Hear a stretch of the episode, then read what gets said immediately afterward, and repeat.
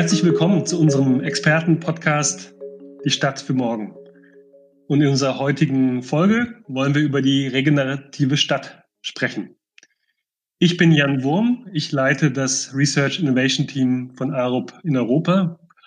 Und ich freue mich heute, Tobias Walliser, Professor für Architektur und innovative Bau- und Raumkonzepte an der Staatlichen Akademie der Bildenden Künste in Stuttgart und Gründungspartner vom Büro LAVA, Laboratory for Visionary Architecture, zu begrüßen sowie Florentin Steininger, Gründungspartner von Stiff und Mitglied von Animalesk. Ja, hallo Florentin und Tobias, schön, dass ihr da seid. Ja, hallo. Hallo. Ja, ich habe mir im Vorfeld zu unserem Gespräch nochmal den aktuellen Bericht der Vereinten Nationen zur Biodiversität durchgelesen. Da ist eine Zahl, über die ich gestolpert bin. Das Ausmaß der Abholzung und Entwaldung hat in den letzten fünf Jahren 10 Millionen Hektar pro Jahr betragen. Und ich denke, diese Zahl spiegelt irgendwie die Ausbreitung ja, des menschlichen Lebensraumes auf unserem Planeten wider, der Landwirtschaft, des Straßenbaus, unserer Städte.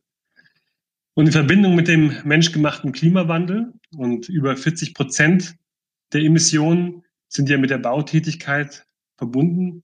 Und ich denke, es braucht da einfach ein Umdenken bei der künftigen Gestaltung unserer bebauten Umwelt. Und somit stellt sich ja die Frage, wie wir ein gebautes Ökosystem ähm, entwickeln können, das sowohl Lebensraum für uns Menschen ist, aber auch für die Pflanzen- und Tierwelt. Und wie können wir also Gebäude und Stadtquartiere konzipieren und bestehende Gebäude so erneuern, dass sie sich positiv auf die Umwelt auswirken? Und hier ist der Begriff des regenerativen Designs ein Schlüsselbegriff für diese Herangehensweise. Tobias, ähm, was verstehst du unter dem regenerativen Design und wie ordnest du das ein in die aktuelle Diskussion zum Thema Nachhaltigkeit? Du hast es ja gerade schon erwähnt, der Begriff Nachhaltigkeit oder im Englischen Sustainability kommt eigentlich ursprünglich aus der Forstwirtschaft und es ging darum, Ressourcen, die man aus dem Wald entnimmt, wieder zu ersetzen. Das heißt, das ist im Prinzip eine defensive Vorgehensweise. Man ersetzt etwas, was man sich herausnimmt. Regeneratives Design geht darüber hinaus. Regenerativ meint wörtlich eigentlich die Eigenschaft, etwas herzustellen, dass es entweder nicht mehr oder noch nicht gibt. Also wenn man das auf Produkte übertragen würde, würde dieses Produkt nicht nur aus 100 Prozent wiederverwertbaren Materialien bestehen, dann wäre es zum Beispiel nachhaltig, sondern es müsste darüber hinaus auch noch Umweltbedingungen verbessern, also zum Beispiel durch seinen Gebrauch oder vielleicht auch schon in der Herstellung für die Arbeiter, die dieses Produkt erzeugen. Ja, also dieser Ökosystemansatz, ne, über das eigentliche Gebäude hinauszuschauen und die Auswirkungen zu verstehen. Florentin, möchtest du da was hinzufügen? Wie siehst du das? Ja, ich finde das äh, natürlich auch eine sehr interessante Debatte. Dann möchte ich da vielleicht hinzufügen, dass die Latte sehr, sehr hoch gehängt ist mit dem Anspruch, regenerativ zu wirtschaften. Und gleichzeitig müssen wir ja sehen, so vieles, was wir wirtschaften im Bauen, aber auch so, so im Konsum, das ist noch lange nicht in der Nachhaltigkeit angekommen. Ja, es ist natürlich eine, sage ich mal, eine Vision, aber die heute auch schon umgesetzt wird, ähm, wenn wir eben an, an lokale oder regionale Projekte denken, ne, die sehr verknüpft sind mit dem, wer es macht, wo es herkommt. Gibt Projekte ähm, auch in ländlichen Regionen, die eben das schon umsetzen. Ich glaube, die Herausforderung ist, das in die, in die Stadt zu tragen, in die großen Projekte zu tragen, in den großen Maßstab zu tragen. Und für mich ist da die Perspektive auf das Material eine ganz entscheidende.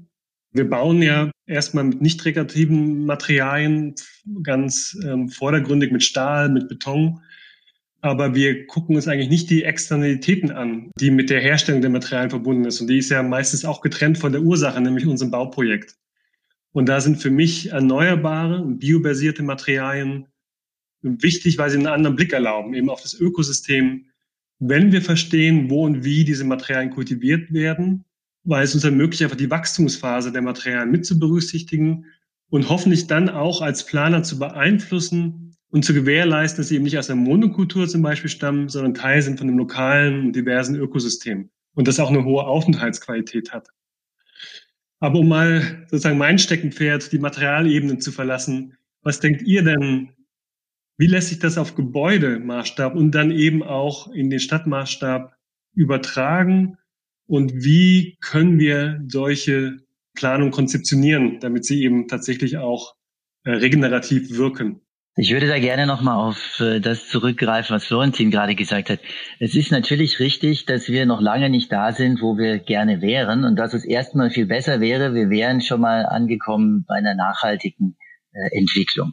Aber wir können auch andersrum argumentieren. Wir können auch sagen, wird es reichen, wenn wir jetzt anfangen, die nachhaltige Entwicklung äh, äh, zu forcieren, oder müssen wir nicht eigentlich einen doppelten Schritt machen und sagen, unser Ziel muss es unbedingt sein, nicht nur Dinge weniger schlecht zu machen, sondern die Dinge, die wir jetzt machen, gleich so gut zu machen, dass sie auch noch was kompensieren, äh, was Dinge, die in der Vergangenheit passiert sind, äh, vielleicht erzeugt haben. Also ich glaube, das muss eigentlich der Ansatz sein. Nehmen wir zum Beispiel ein Solarpanel. Natürlich brauche ich für das Solarpanel, für die Herstellung extrem viel Energie. Aber das Ziel des Solarpanels ist ja nicht einfach diese Energie zu kompensieren, sondern darüber hinaus natürlich noch Jahre weiter äh, zusätzlich Energie zu erzeugen. Und ich glaube, dass dieses Umdenken, was wir einfach brauchen, also dass man sagt, wir brauchen etwas und das erzeugen wir für uns selber, das finde ich schon mal sehr gut. Aber wenn man dann darüber hinaus denkt und eben sagt, wir verknüpfen auch noch, also ich habe hier zum Beispiel, baue ich ein Wohngebäude und nebendran gibt es aber ein Bürogebäude, was kann ich jetzt äh, mit dem einen Gebäude dem anderen zur Verfügung stellen? Also es geht, glaube ich, immer um das Denken in Zusammenhängen und in größeren Strukturen. Dass das im täglichen Gebrauch sehr schwierig ist, wissen wir natürlich alle. Das fängt mit der Stadtplanung an und das hört wahrscheinlich bei Nachbarschaftsrechten auf. Aber es geht einfach grundsätzlich darum, im Kopf den Schalter umzulegen und zu sagen, wir sind alle Teil von größeren Systemen, ob wir wollen oder nicht. Und die Frage ist, wie definieren wir unsere Position in dem Ganzen? Das finde ich ganz richtig. Ich finde, Jan, was du gesagt hast, äh, dass es sich um eine Vision handelt. Das finde ich auch wichtig herauszustellen eben um zu sagen, wir sind den einen Schritt zwar nicht zu Ende gegangen, De facto müssen wir aber weiterdenken. Wir können nicht irgendwie jetzt die nächsten 20 Jahre damit verbringen, äh, sustainable zu werden und dann langsam den Planeten irgendwie wieder aufzubauen, der weiß Gott wie ausschauen würde bis zu dem Zeitpunkt. Aber dass man das eben auch als eine Vision kennzeichnet und auch so behandelt und sagt, wir müssen größer denken das aber nicht ein neues Konzept ist, was wir aus der Schublade ziehen können und sagen, ach, Sustainable war schön und jetzt machen wir regenerativ. Ich finde eben auch der Blick auf die Systeme ist dabei äh, natürlich entscheidend, dass man das nicht als äh, singuläre Insellösungen betrachten kann, sondern dass man das alles in großen Zusammenhängen denken muss. Es ähm, gibt aber auch schon sehr konkrete Beispiele. Also ähm, es gab jetzt vor kurzem eine Ausschreibung äh, zu dem Umbau des Europäischen Parlamentsgebäudes, des Henry Spark Gebäudes in Brüssel. Und tatsächlich steht in der Ausschreibung, ähm, und diese Ausschreibung zieht ganz bewusst auf die Wechselwirkung des Gebäudes ab, mit der natürlichen Umwelt, mit der städtischen gebauten Umwelt und aber auch mit der Nachbarschaft, also mit den sozialen Gruppen, mit dem Stadtteil. Und im Ergebnis soll eben in den nächsten zehn Jahren, also über einen längeren Prozess, das Gebäude so umgebaut werden, dass es eine positive Wirkung hat in Bezug auf Energie, Luftqualität und Biodiversität. Ich fand es eigentlich sehr inspirierend, dass ähm, hier auch ganz konkret versucht wird, ein Vorzeigeprojekt zu initiieren, also das Parlamentsgebäude in Brüssel, um damit eben auch so eine positive Signalwirkung zu zeigen, dass es etwas ist, was in die Zukunft deutet und was wir aufbauen wollen und, und müssen. Das erinnert mich eigentlich an den Ansatz aus der Permakultur. Ja, Permakultur ist ein nachhaltiger Entwurfsansatz, der versucht, Ökosysteme aus der Natur herzustellen, also im Einklang mit der Natur äh, zu arbeiten. Und da gibt es eigentlich drei Prinzipien. Das eine ist Earth Care, das zweite ist People Care und das dritte ist Return the Surplus. Also im Prinzip kann man sagen, das ist natürlich, was man aus dem ländlichen Raum kennt, dass man sich mit dem Boden natürlich erstmal beschäftigt als der Ressource schlechthin, wenn es um das Erzeugen von äh, äh, Pflanzen äh, oder von Nahrung geht, natürlich wo Pflanzen wachsen und dann nachher auch äh, die, die äh, äh, Tierwelt äh, sich befinden. Aber das andere ist interessant, es geht natürlich auch immer um Menschen. Also ich finde es sehr wichtig, dass jetzt die EU eben nicht ein Gebäude baut, was ein sehr ambitioniertes Energie, energetisches Ziel hat, sondern dass man sich im Klaren ist, dass Gebäude natürlich für Menschen gebaut werden und vielleicht auch nicht nur für die, die sie nutzen, sondern natürlich auch im Zusammenhang stehen mit denen, die da außen herum äh, irgendwie leben. Und das Return the Surplus ist eigentlich diese Idee bei der Permakultur, dass man, äh, wenn man so ein System aufbaut, so ein äh, ganzheitliches, dass man natürlich auch mehr erzeugen kann, als man selber verbraucht und dass das selbstverständlich allen zugute kommt und nicht nur denen, die das erwirtschaftet haben. Das ist natürlich ein grundsätzlich anderes äh, Verständnis von einer Industriegesellschaft, indem wir Produkte herstellen und natürlich möglichst viel produzieren, um damit einen möglichst großen äh, Ertrag auf der Seite der Herstellenden zu erzielen. Und äh, ich glaube, das ist ganz spannend zu sehen, weil das Gebäude wird ja in erster Linie nicht gebaut, um Energie zu erzeugen, sondern natürlich um um dort Raum zur Verfügung zu stellen. Aber die Energie, die es dann doch erzeugen kann, dass man die vielleicht auch wieder dann äh, einspeist ins Netz und mit anderen teilt, das ist, glaube ich, schon ein guter Ansatz.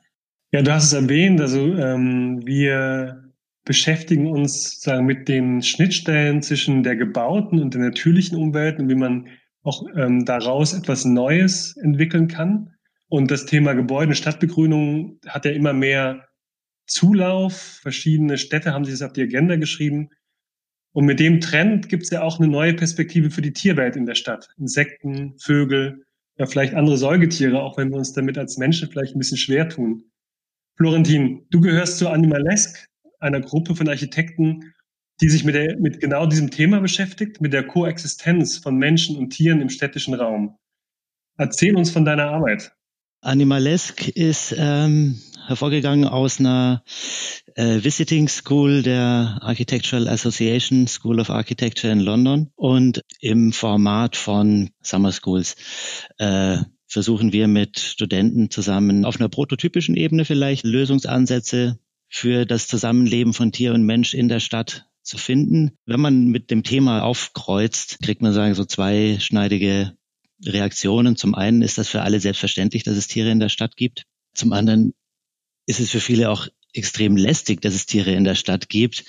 Und es schwankt eigentlich zwischen enormem Wohlwollen und Ablehnung.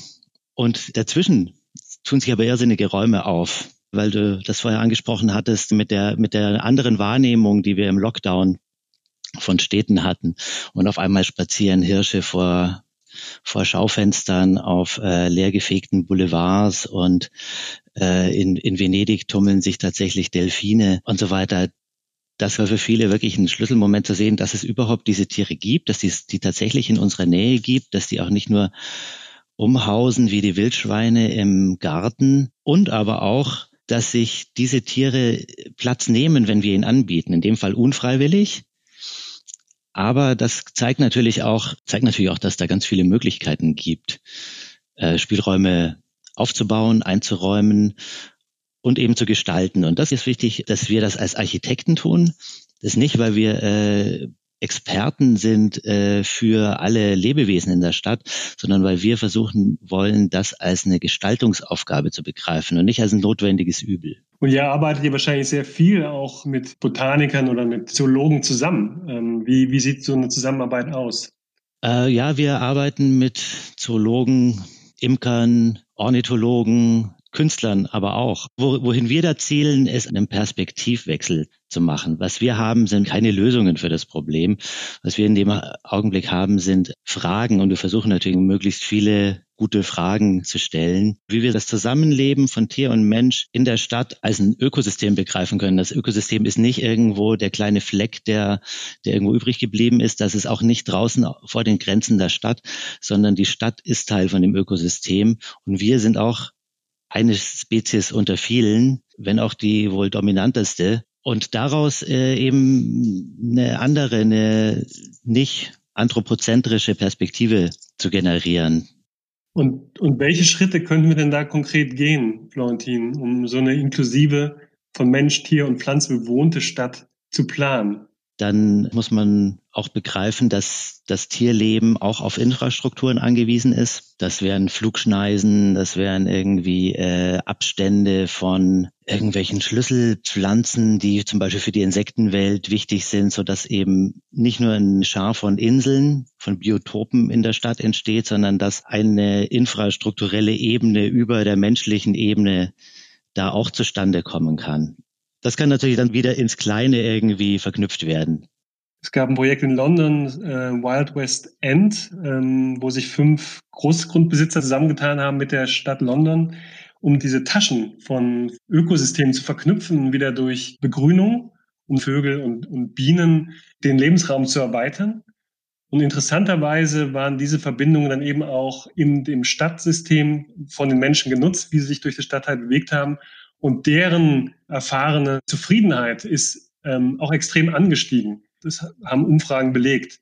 Das heißt, durch solche Interventionen, die du beschrieben hast, Florentin, durch das Verknüpfen von einzelnen Räumen entsteht auf einmal ein erweiterter Lebensraum, der eine viel höhere Qualität aber auch für uns Menschen hat. Das fand ich irgendwie eine gute, eine gute Einsicht. Tobias, wie wäre deine Herangehensweise? Ja, ich finde das natürlich sehr gut. Ich, ich habe neulich äh, eine schöne Geschichte gehört, den Bosco Verticale in, in äh, Mailand, der ist ja weithin bekannt als Beispiel dafür, wie man also viele Pflanzen in die Fassade, äh, in die Terrassen von einem Gebäude integrieren kann. Das ist ja in einem größeren Maßstab in China nochmal reproduziert worden. Und da habe ich gehört, dass es aber ein großes Problem bei der Nutzung gegeben hat, weil sich die Tiere dort sehr wohl fühlen in diesen Gebäuden, was dazu geführt hat, dass die Menschen, die gar nicht mehr damit klargekommen sind, dann wieder ausgezogen sind. Ja?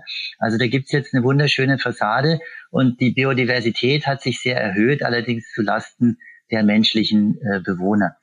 Also was ich damit sagen will, ist, ich glaube, wir müssen auch ähm, dieses Bewusstsein stärken, dass Biodiversität natürlich auch heißt, dass es andere Arten gibt und dass wir als Menschen nicht alleine auf diesem Planeten sind oder auch nicht alles immer unter Kontrolle haben müssen, vielleicht in der Art, wie wir das heute gewohnt sind. Was die gebaute Umwelt angeht, glaube ich, haben wir da noch ein bisschen äh, äh, Aufklärungsarbeit zu leisten, beziehungsweise es braucht einfach Leuchtturmprojekte, an denen man das sehen kann.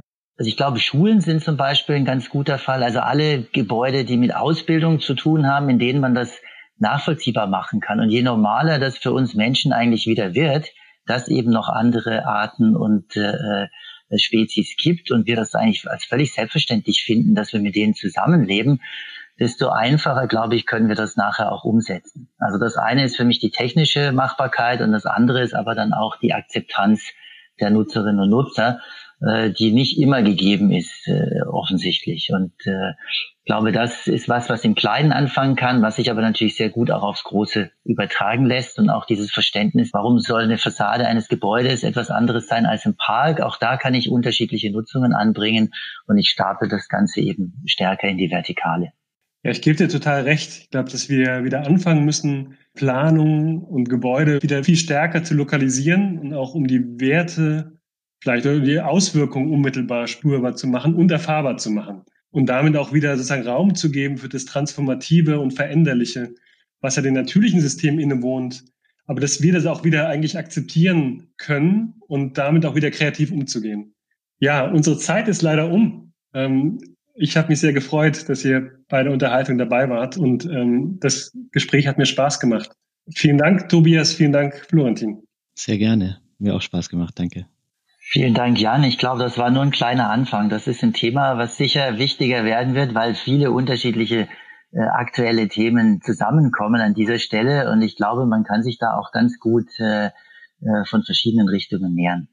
Ja, ich hoffe, unseren Zuhörern hat es auch Spaß gemacht und Sie schalten bei unserer nächsten Folge wieder ein. Vielen Dank und bis hoffentlich bald.